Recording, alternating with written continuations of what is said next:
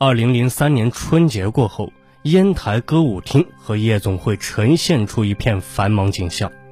此时，市区某夜总会两名跳槽的骨干小姐和一名男服务生却一连几天未来上班，这可急坏了领班。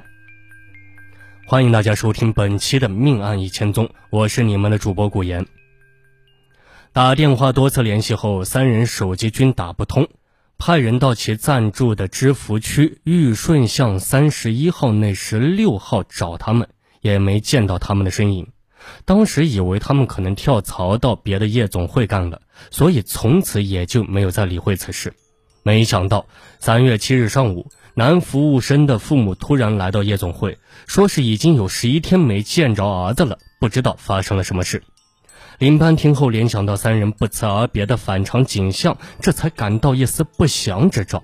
于是便急忙带领员工和男服务生的父母赶到知福区玉顺巷三十一号内十六号，敲了半天门，也没见到有动静。情急之下，撬开防盗门，进屋一看，一副毛骨悚然的恐怖画面顿时出现在大家的面前。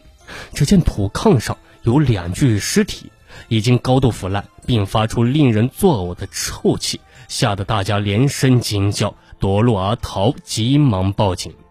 北大西街派出所接到报案后，副所长李百红立即带领民警赶到现场，将现场保护起来。分管领导也带领刑侦技术人员疾驰而至，展开了紧张的现场勘查。现场位于三十一号楼的顶层，两具尸体在一个土炕上，全身已经腐胀变形。经法医初步检验。死者为一男一女，其身上均无伤痕。解剖尸体，确定两名死者均系窒息而死。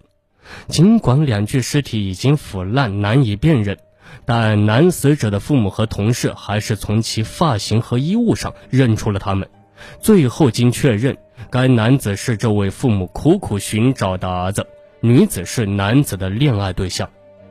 现场非常整齐，毫无翻动的迹象。门锁和窗户也完好无损，打眼一看，双方好像是殉情自杀。可刑侦技术人员凭借职业敏感，发现了许多疑点。两个手机充电器都插在电源上，而手机却不翼而飞。男死者生前不像与女死者睡在一起，好像是死后被他人搬上炕的。死者虽然窒息死亡，但却不是煤气中毒或其他意外，好像是被人勒死，不排除他杀可能。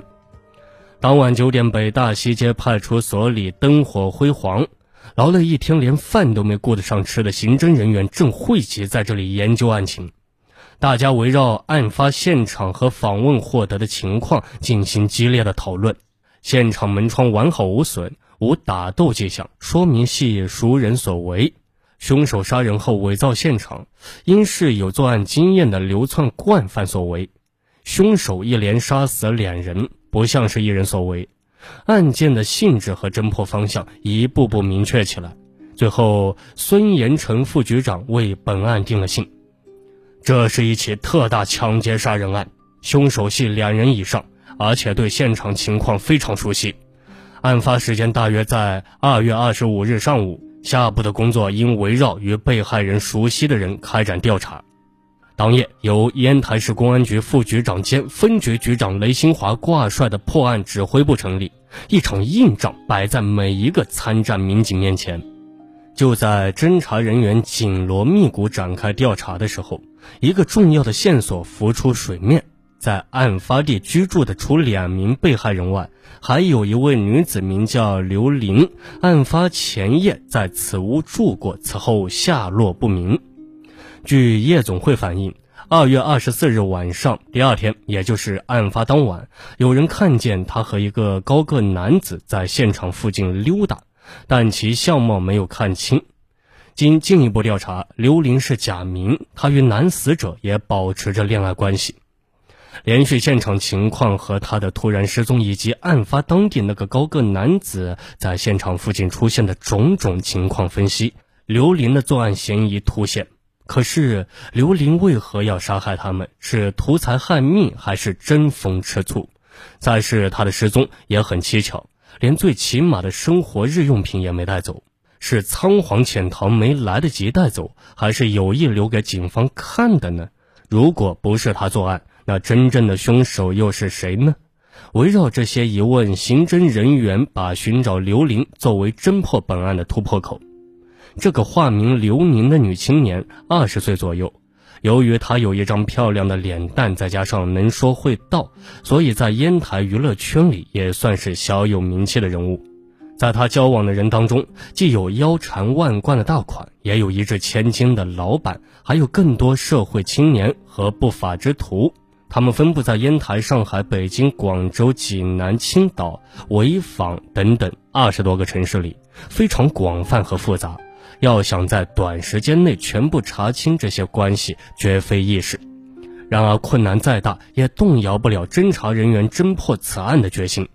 他们在全省各市兄弟公安机关的大力协助下，很快查清了所有与刘玲关系密切的人。在案发当晚，与刘玲一起在现场附近溜达的高个男子却没有查清。这个人像谜一样缠绕着侦查人员。